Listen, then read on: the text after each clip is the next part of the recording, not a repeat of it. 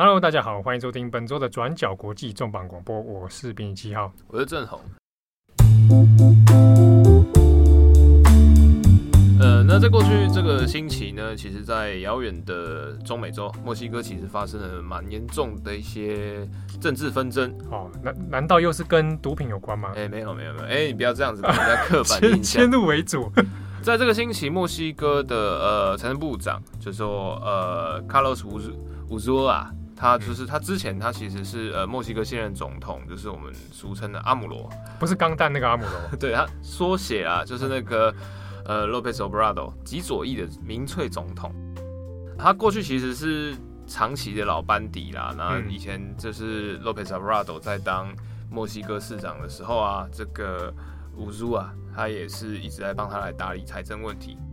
但在这个星期，他突然递出辞呈，那原因他讲的也很直接，就是说我没有办法接受现在这个总统跟现在这个政府在走把经济极端主义，经济极端主义，对啊，大家就觉得很吃惊，因为就是乌苏瓦他在墨西哥其实算是一个比较温和派的经济学者，嗯、那他过去跟现任的总统他其实有一些实务的经验。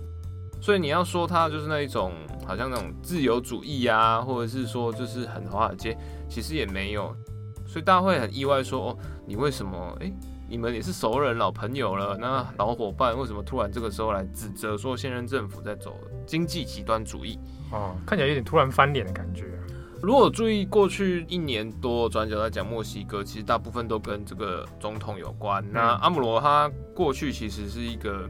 自诩一个新左派，或者是一个老左派了。对对，新、呃、新的老左派。对，他其实，在墨西哥政坛是以非常简朴啊，然后就是为草根人民发声，非常有名的一个，算是一个庶民总统感啊，或者是说有点像是那种侠侠盗总统。对对对对。那他去年上任的时候，其实大家都有点震惊，因为墨西哥其实，特别是在上世纪九零年代以来，就是签那个北美 NAFTA 之后，墨西哥一直往自由经济的方向走。对，那全球化其实让墨西哥有好，但也有非常多的负面效应。那阿姆罗上台的时候，他其实就一直打，他就是认为说墨西哥走这种被那种欧美的资本主义帝国殖民太久了。啊，对，大家都已经变成新自由主义的形状，对，所以他就觉得说，就是我们有一些东西需要改革，那其中包括就是说，呃，结构性的贪腐啊，然后还有就是说，就是呃，资源分配不均等等。所以像比如说我们呃去年、今年还去年写的那个墨西哥油管爆炸事件，对对，那其实就跟阿姆罗的一些就是是肃贪政策有关。嗯，因为国内的贪腐结构的问题啊，所以弊病非常的多。对，但是他的手段有点极端啊，就是说，比如说好，现在是石油，但有偷油问题，嗯、所以他就 他就 就把油管切断啊，要把你们打爆。对，油管没有油就不会偷油了。啊、然后我先饿，把你们饿死，然后这这些油直接饿死，那接下来我们再好好来重整分配的一个结构机制。手段看起来蛮有破坏性的，对，就是很有魄力嘛。可是当时其实造成了就是墨西哥就是全全国油荒，大家加不到油，然后才会再造成了一些其他的问题。这个礼拜就是乌苏瓦下台之后啊，阿姆罗也很干脆，他说你走就走嘛。但是大家其实也在讲说，那为什么中间会有一些？纠纷或者是等等等等，或者他他说的那个所谓极端经济主义到底是什么？对啊，那我们后来发现，就是乌苏瓦跟阿姆罗可能积怨已久，对于经济极端主义其实包含很多，包括像石油政策啦，或者是说一些资本政策等等。但其中双方冲突最剧烈的一个问题，其实是墨西哥城新机场的建设争议。墨西哥城里面的新的机场啊，所以表示说原本还有一个旧的这种在首都里面的机场，现在要来扩建一个新的。对，希望你有去过墨西哥？从来没有。好，那这集到此结束，谢谢大家的收听。不是啊，对，这个墨西哥原本其实有一个自己的首算首都的机场嘛，对哦，但是随着时间的增长呢，这个流客流量其实越来越多。我们先回顾一下哈，大家回想，脑中闭起眼睛回想一下。开车当然不要闭起眼睛啊。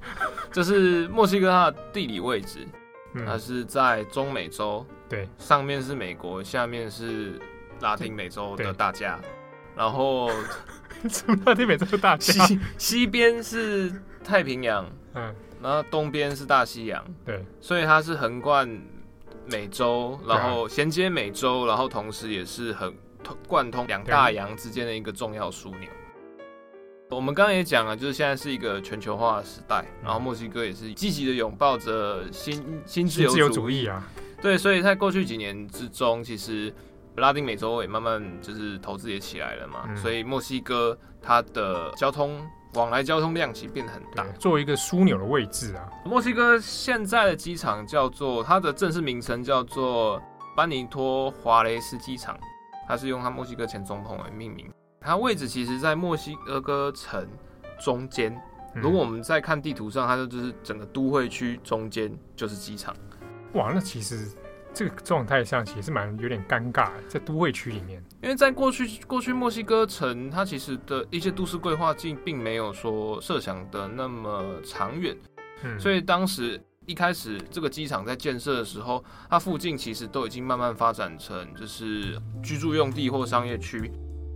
我们在地图上看，就是一般机场它可能都通常会离市区或住宅区有一段距离。对。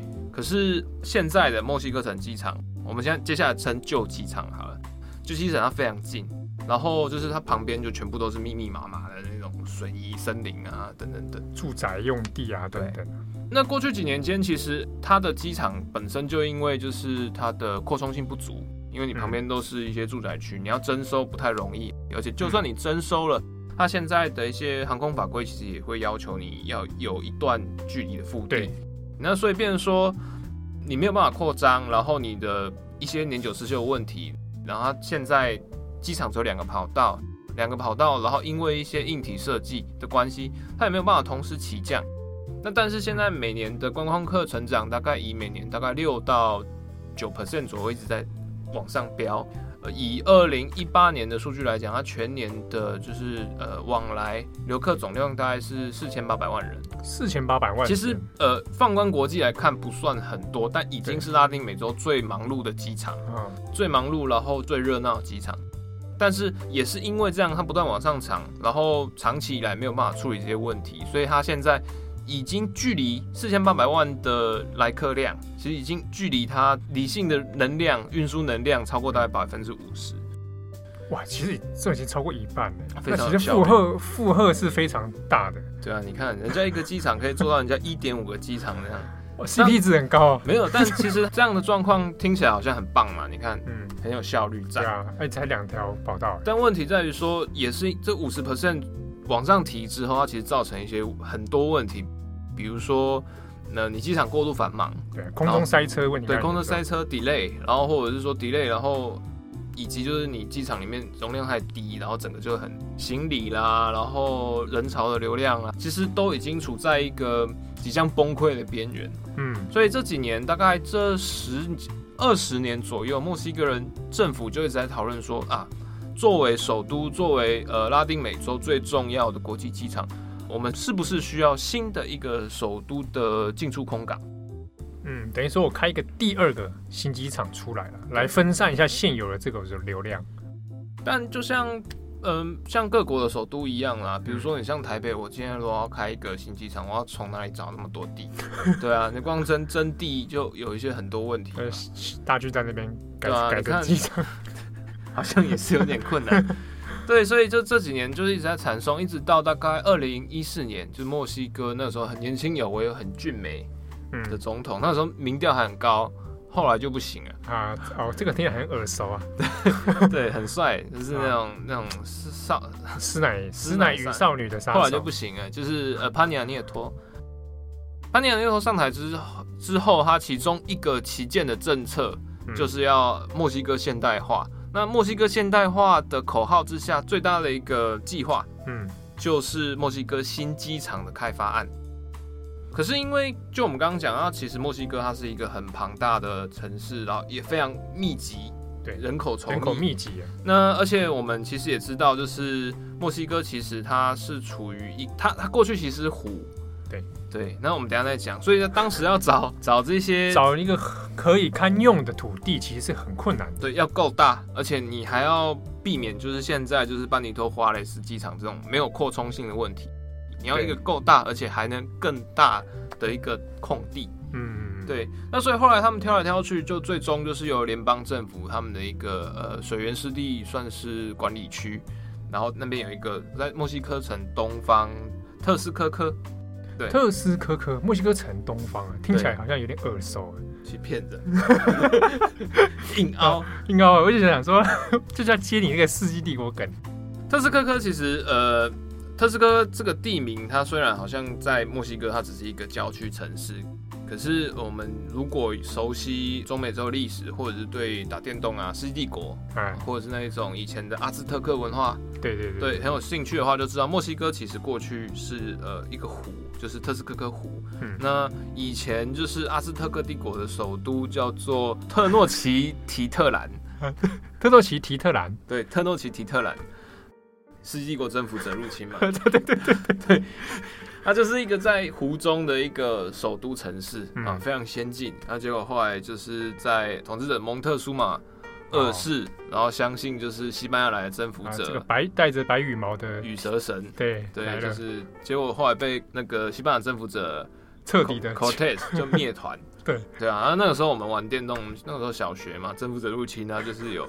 以那种墨西哥民族现代民族英雄那个考乌克莫克，嗯，对啊，就是来讲怎么样对抗政府者，最后当然是赢了嘛，对，过去电动里面赢了嘛，但事实上他不久后就被就被斩首啊，是，就是被 西班牙人斩首。啊，所以这个地方就是以前这个这个湖中城，对，那大家一定会觉得说啊，就是七号跟郑红每次都在讲一些有的没的。就是常常会歪题，就是要讲一些宅，然后没人知道宅男梗。对，但是没有没有没有，我们今天铺的梗是是有一些深度的。后来就是呃，科尔特斯他们不是灭掉了阿兹特克帝国嘛？或者是说呃，阿兹特克帝国因为科尔特斯的入侵，所以就是衰弱很严重。那后来呃，西班牙人在征服此地的时候，为了统治就是当地的阿兹特克的残党。嗯，对啊，然后其实就是决定就是说哈，这个。特斯科克湖，它真的是 地形有点复杂。对对，那我就是要他妈就 整个把你灭团，要灭的彻底。所以西班牙人后来决定就是把就是整个湖抽干。抽干呐？对，把填起来吗？呃、欸，把水放掉。把水放掉。对，那所以就是在呃西班牙人的开发之下，就是才出现现在的墨西哥城的一个纲要。就是现在墨西哥城其实是特斯科克湖的河床地。哦，哎、欸，那其实有点有点不太安全吧？过去墨西哥它长期以来有几个问题，第一个是缺水，因为整个地理系统已经被就是人为改造破坏，就就是这些西班牙人。对 对，那当然这个故事我们之后有有有有机会再讲。对，那呃，第一个是这样，然后第二个是它的地质松软，所以就比如说每年大地震啊，不是每年大地震，是常常在墨西哥城就出现。地震的时候，通常灾情很惨重。嗯，对。那再来是这个地方刚好也是地震带。哇，那其实综合起来，它它它这个地方要盖一些大型建设，是是有点那个。对，那所以好，那这个地方人口稠密，第一个人口稠密要找一个大型空地就不容易。那接下来又有那么多不利条件，嗯，那可能还有一些机林地啊、山坡地这些又不可能就是把它挖掉。所以最后政府的做法就是好，那我们就选在就是呃特斯科科。就是它其实是以前湖旁的一个湿地，嗯，就古湿地啦，在那边呢，这边以前是我们用联邦征收的方式啊，然后加上一些本来就是国有地的方的那种国有保留地，好，然后我们在这边盖。哇，所以还是盖在那个那那那附近这样子。这个计划在二零一六年开启，当时是以一种就是要给一个墨西哥给世界的全新门面，所以当时其实潘尼亚涅托政府也花了非常多力气。那第一方面，它是从就是政府发行公债，那大概发了一百零六亿美金哦，一百零六亿到一百一十亿美金的公债，那就是把所有债券都往这边就是来投入。投入。呃，政府的说法就是说，这个地方如果做起来的话，那墨西哥它其实国际交通会大幅升级，嗯、等于是他的说法啦，就是我们从二零一六年开始动工，大概二零二零年就可以完成。完成初期建设就可以开始营运，二零二零年就明年哦，本来啦。对，那一开始营运的话，它就有三条跑道可以用。嗯，三条跑道的话，一一开始出行就能带来每年大概六千八百万的容量。哇，那是以就是已经比原本首都那个在更加成长非常。现在的旧机场是每年四千八百万，那四千八百万已经是一百五十 percent 的运作。效率在走。对，那现在六千八百万又是再加一倍，那等于是本来的旧机场的合理运输量的两倍以上。嗯，对，那所以听起来它当然很吸引人，而且除此之外，就是在初期的三条跑道之外，它还以就大概三十年的计划，希望在这个地方打造一个航空城。最终的目标，它是要打造六条跑道，然后可能每年可以有一亿一亿的来来客量。嗯，对啊。那我们这几年其实也有在讲，就是墨西哥其实经济也在成长嘛，你看人口红利啊，还有就是接下来南呃南美洲其实也在发达中。接下来可能全球的那种经济环境反转的话，墨西哥说不定会成为一个世界的新枢纽。对，当时的想法是这样，看起来好像远景不错。对，那当然就是政府发行公债之外，那他还要去找一些 BOT 嘛，我们很熟悉的嘛。对、嗯、对对对对，哎、欸，对啊，BOT 这个也蛮重要，那民间看什么企业就愿意来这个。对啊，所以后来他们就潘蔺涅托就找上了他，其实算是在业界商界的大大金主。也是呃，拉丁美洲首富，全世界应该有前十名吧。曾经一度是第一，就是呃，墨西哥电信大亨 Carlos Slim。哇，Carlos Slim，卡董啊？对，卡董，卡董，我请卡董来投资。史林啊。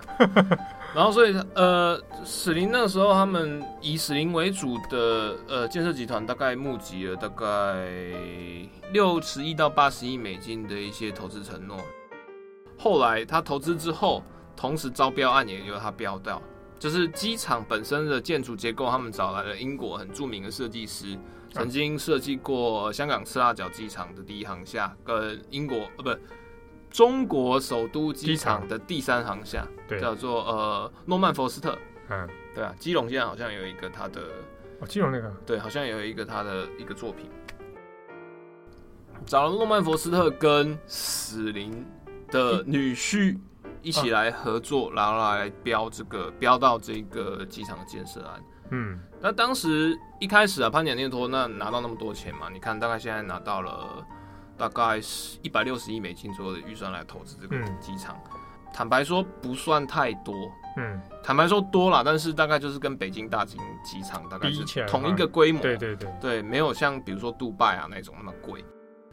当时他也想说，好，那我们要新机场，一定要有新门面，墨西哥要焕然一新，所以这个首都门面很重要，所以他们就找诺诺曼福斯来设计，他们设计了一个 X 型，然后无梁柱，然后就是全环保材质啊。这个按照诺曼福福斯特他之前的这个作品概念，其实差不多很多种未来感，对未来感，然后很透光，然后对对自然，然后就是很强，然后又很大。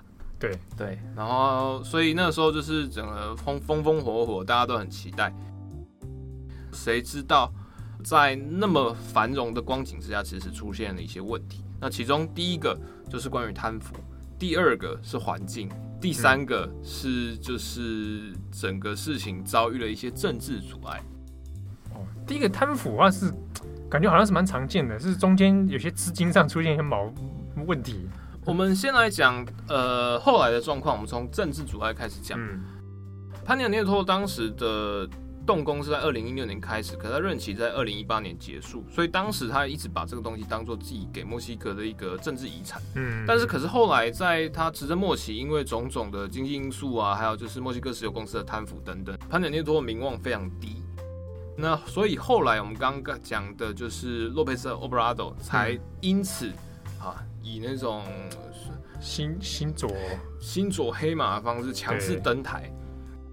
Lopez Obrador 登台的时候，他第一件事他就讲说：“这个机场我要搞公投案。”哎，可是这个已经撞下去了。他搞公投案是指说重新再票票。机场在二零一六年已经动工，水泥都灌下去了。啊、可是呃，二零一八年墨西哥才总统大选。那在总统大选之前，Lopez Obrador 他就一直质疑说这个机场里面有问题。第一个是贪腐。嗯他认为说，为什么这件事情是由史林整个集团来统包？Oh. 那史林集团不仅统包了，就是等于是应该投资也他啊，这建筑师建筑也他，对啊，对。除此之外哦，旧的机场就是 Benito Juarez 机场，嗯，它之后可能在一段时间之后要拆除，嗯，拆除之后的这些原原地再生，又是史林标下来。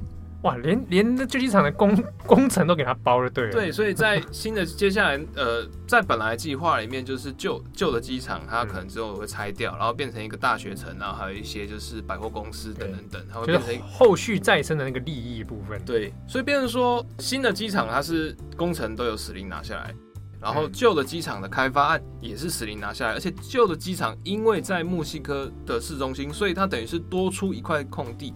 有点像我们之前前几年一直在讲，如果松山机场拆掉，那那块地怎么拿来利用？对，是不是大家都很期待？哇，全部都百货公司，还 全部盖国宅？对对，就是就是它其实是一个都心一个很重要的一块不错的、很完整的大大型面积土地，所以这听起来就很像是直接就图利财团了嘛。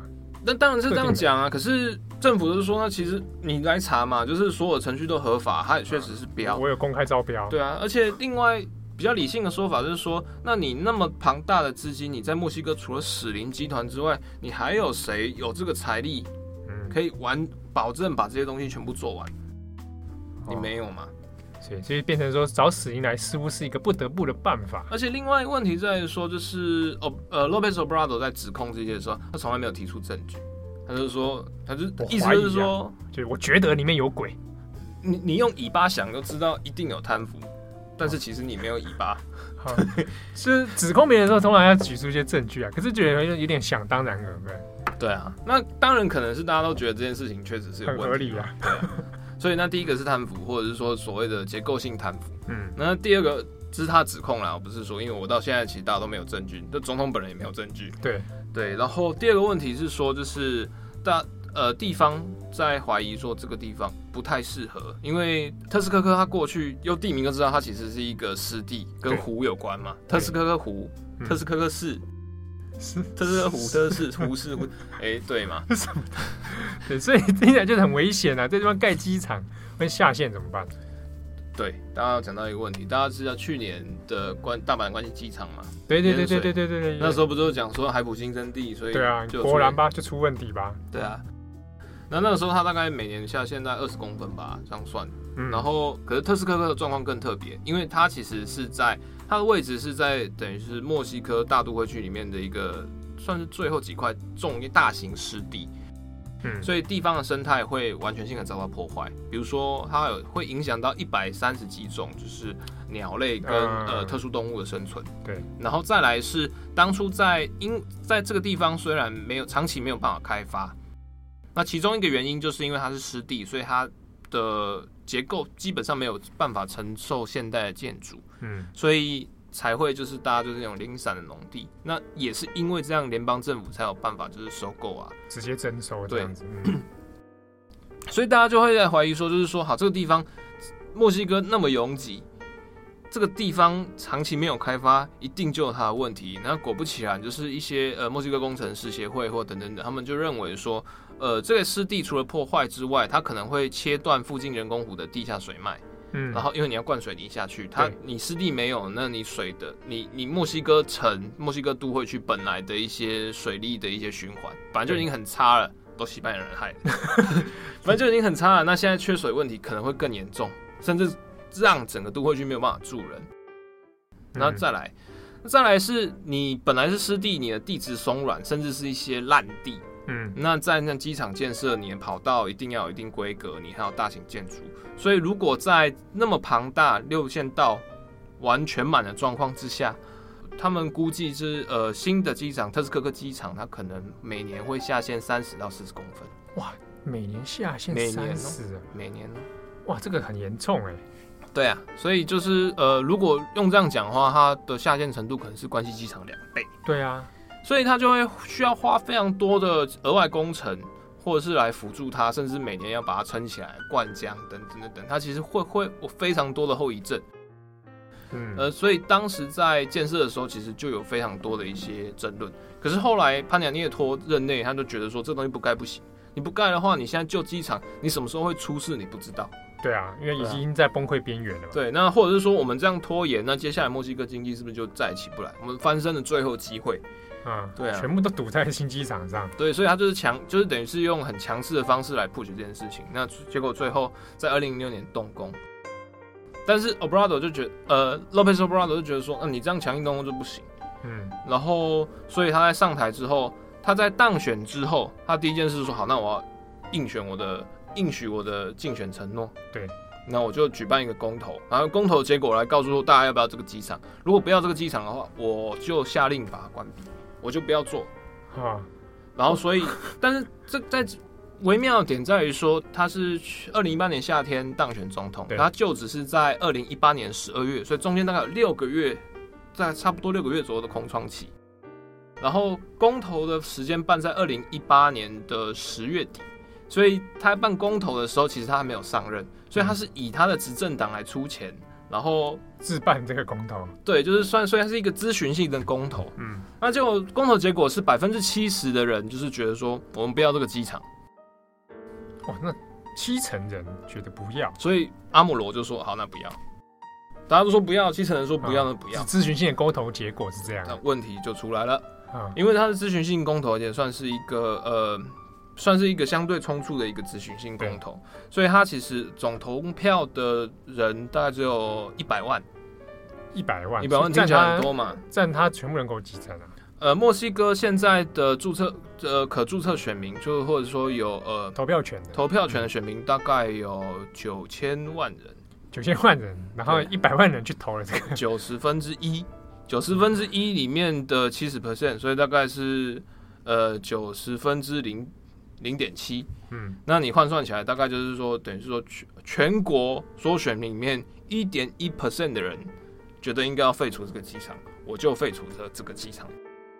你从一比例来上来算的话，就非常的少了。对，但大家也会觉得说，就是那公投办你不投是你的事情。对啊，对啊，啊，那这个既然是咨询性的公投，那看起来意向结果就是如此嘛。对，那结果谁这这个这个命令就出来，就决定出来之后，呃，后来十二月他就职，然后就下令就全面停供，结果就是墨西哥的股市、汇市还有就是公债一夜暴跌，大概一夜爆了二十 percent。所以一度就是要出现汇率危机的那种状况。那会发生这种事情，是因为就是说，当时他已经举了大概一百一十到一百二十亿美元的债，公债。公债。就你现在因为这样就说不做就不做，市场对你的没有信心，所以就大幅抛售，那就造成就是整个所有东西都暴跌。当时就是像乌苏瓦，他就觉得就很不满，就是刚辞职这个财政部长就觉得哇，脸冲他小。就是这种事情，不是应该从长计议吗？对，怎么光靠一个这种比率的咨询沟通，然后就一下子把这件事情弄掉？所以当时墨西哥其实有一些震动。那第一个震动是说，好，那你现在走那么急，就是说不盖，那接下来该怎么办？对，你这个机场状态还不是说还没盖哦，是已经弄下去了。对。然后第二个状况是，机场已经弄下去是一回事，但它现在已经盖好了，大概三层到五层。啊，所以它完成度已经很高，而且呃，民间大概投入了，已经花了三十亿美元，然后再加上政府的公债，所以大概整个已经有一百三十亿美元就已经砸进去了。这还不是说头洗到一半，这是头已经洗好了，准备吹干而已。对，那所以就变成说，好，那这样做，那该怎么办？那就整个一团乱。嗯，那后来就是总统那边就觉得说，那这东西你不能这样说啊，它就是有问题嘛，有问题就是要改啊。对啊，就是他觉得说要及时解决啊。一部分的人会觉得说，好，就算有问题，可是现在头已经洗下去了，你这样下去不做，那动摇国本；你不做，甚至还有一些违法诉讼，你国家可以带头违法嘛？然后或者是说，因为你说我贪腐，可是我查不出来嘛，一切合法啊。你看那公文都是这样子。对对啊，有前朝护航没问题。所以，而且这样看起来就是说，他如果突然临时不做，他带来的后遗症恐怕也不输说把它盖好之后。因为你二零二零年本来就要好了，那你现在没有，那我旧机场的规划也全部一团乱。那接下来出事要谁算谁的责任？嗯，你不做，既然我虽然知道这件事情有问题，可是这是必要之恶。那与其就是 anarchy，我宁可选择就是一点点邪恶。嗯，那我们之后再一起来面对来说，或者看怎么再做一些更好的处置。阿姆罗不是这样哦，阿姆罗不是这样，阿姆罗是说，就是我明明知道这有问题，我明明知道有结构性贪腐，我明明知道这只图利部分财团，对，或者是只图利部分精英权贵。嗯，那与其这样，我宁可选择就是混乱，什么都不要。对，哇，原则就是这样，就是政府应该要持原则，就是公益、公平，然后而且。如果做下去，这个没有对于生态，然后或是对于就是整个所谓的呃贪腐结构，它会造成没有办法收拾的后果。嗯、你湿地填水泥灌下去，它能再复原吗？就是不可复原的问题。对啊，对啊，大部分机场的盖建设，你地层下陷每年三十四十公分，对啊，你能你能你能回避这个问题吗？嗯，而且下陷，地震下陷之外，它其实还有墨西哥也有地震的问题。对，万一土壤异化，对对啊，万一之后怎么样天灾？对啊，你这个机场，所以总统的想法不是说我现在已经有一百三十亿美金压在这边，总统是说我一百三十亿我应该要止损的，嗯，对，不然的话我可能会投入可能十倍、二十倍甚至更多，对，在我会把整个国家都陪葬下去。那看起来是的确这是蛮难解决的一个问题啊。对啊，那后来他总统提出了一个方法，他就说好，那机场我不做了，那我现在。几个方案，第一个方案是我现在来整备，我重新整理我现在的旧机场 Benito Juarez。嗯，对啊，那我不要把它变大嘛，我可以用科技，科技的力量来让它变得比较有效率，用科技的力量让它运转起来。好，科技的力量翻修。那第二个是，那我现在在墨西哥城北方有一个空军基地，叫做圣塔露西亚空军基地。嗯，那好嘛，空军现在墨西哥要打谁？打美国嘛？打不赢嘛，对啊，那我基我这个空军基地我可以扩建，然后把然后再把一部分的跑道让出两个跑道给民用机场，让它变成军民合一的一个机场，来跟旧机场来做一个呼应。我们这样可能就不需要新的新的机场了。总统的说法是这样。然后在停止就是特斯科科机场的建安之后，也马上这样说。嗯、那总统就说：“那没关系啊，那你特斯科机场，那大家有投资我也知道。”嗯，然后这时候就谈不没关系，他就说：“那我们可以原合约转移，我们来做协调。”合约转移啊？对，是把转投资吗？就是说我今天新的机场，我圣塔露西亚新场扩建，那好，没关系，你史林还是可以包啊。嗯，对啊，那边不要做，那你这边来，那看到加钱什么没关系，我们再来讨论。这时候史林来接也没就没问题啊。但史林就觉得很苦恼，因为或者是企业界其实就有觉得很苦恼，因为大家觉得阿摩来乱的。第一个是听起来很合理嘛，就是我用一个大机场我不要盖，我把它盖两个小的，对，去分两个中型的分散的，然后又以现在原有结构好像很合理嘛。嗯。但现在有一个问题，第一个是呃特斯科科离墨西哥市区一跟旧机场之间大概距离二十公里。嗯，然后圣塔露西亚机场离市区是两倍的距离，你会更远。对，然后再来另外一个更麻烦的问题是，圣塔露西亚机场跟呃现在的 Benito Juarez 机场，嗯、它的跑道方向会造成它在升空的时候有可能航道会交叉，对，所以会变成到最后会变成说我这边起飞，你那边就要等我，对对对。所以它就会变成一个很复杂的空中管制问题，它没有办法像就是现在的就是呃特斯科科那样起降非常流畅，嗯、而且之后还可以扩张成六线道。那这对于其他的航空联盟来说是个非常巨大的困扰。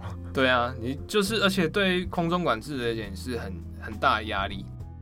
同时，另外问题在于说，嗯，你本来在首都机场，你你的那一些污染啊，或者是说你的一些。飞安的问题，其实长期以来就已经困扰了墨西哥都会区。嗯，那你现在又不动了，你现在再度不动了，那问题不会解决。对，那所以变成说该怎么做，他就开始有一些法律诉讼战。那当然，史林也不太愿意就是这样搞过去，因为其实，嗯，你本来建案都已经规划好，已经过做了一半，那你接下来很多布局会被打乱。对，而且商业业界。态度是说，就是像地层下陷啊，这些都可以用这些科技工法的方式来解决。啊、既然相信科技的力量解决旧机场问题，也许 科技量也能解决新机场问题。对啊，所以就后来就发生，就是直到今年过去六个月里面，其实状况都还是在彼此停滞。特斯科机场已经几乎撤工，然后就所有的东西留在那边，嗯、可是你水泥已经灌下去，你接下来要怎么善后？对啊，对，就是这边要拆吗？还是怎么样？对啊，那个其实都还是官方是说要做生态公园，可是你现在水泥已经灌下去了，那个生态已经对 已经无不可回复。对啊，你可能别的地方还可以，可是那一区要怎么处理？怎么善后？这是一个问题。嗯、然后再来是，他现在我这边停工了，然后圣塔露西亚开工，可是诉讼法院的六月份的判决是说不行，嗯，因为我们原来政府的合约是要 honor，就是呃特斯科克机场。所以我现在要确定特斯科科机场是真的不能盖，盖了以后会危害国家安全，或者是真的是不行，没有任何解决方式，我可以把它盖小一点了，嗯，可能下线就比较慢，啊，或者不要盖那么多。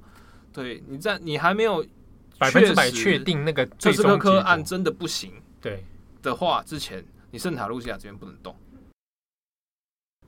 哇，那这个其实这样弄起来是蛮硬的。对啊，而且再来。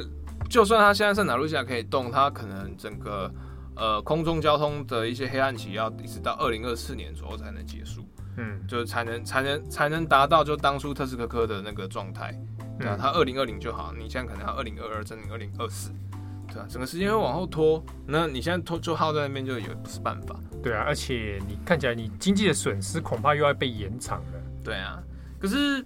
有一些就是国际媒体，比如说像彭博啦，或金融时报、CNN Money 等等，比较嗯比较偏向右翼，他们就会觉得说，嗯，你当初虽然有公投嘛，嗯，对啊，I-voting 嘛，对啊，就是就是对不对？有民啊民意，可是你就一点一 percent 的人投啊，那样算不算？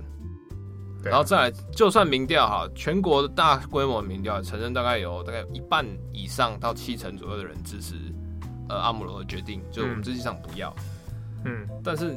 你全国大概有七成到八成人一辈子都没有搭过飞机，哦，哎，所以就就比较右派的观点来讲，会觉得说这个样的效力好像对于国家发展来说不一定有参考性。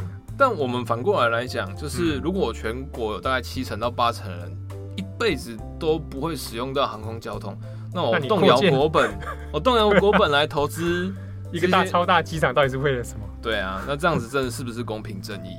对啊，那感觉好像都比较是服务外国旅客。对啊，那当然，像我们今天提到这个题目，其实也是过去墨西哥已经耗了大概一年左右的事情。它不算是新，嗯、但是它还在自持续持续没有答案。哦，而且看起来短时间之内也不会解决呢。对啊，那但不过我们自己也有很多问题没有解决啊。呃，比如说什么什么蛋啊，大鸡蛋啊，啊，要拆不拆，要盖不盖？对啊。那如果换作是亲爱的听众大家，如果换作是你。阿姆罗，你坐在阿姆罗这个位置上，到底这个特斯科科要盖还是不要盖？要继续把头洗下去呢？啊，啊还是毅然决然的终止停损？哎、欸，蛮有趣的议题。好，这期节目蛮长的，大方送啊！感谢大家的收听，我是编辑七号，呃，我是蒙特苏马，下下礼拜再会，拜拜。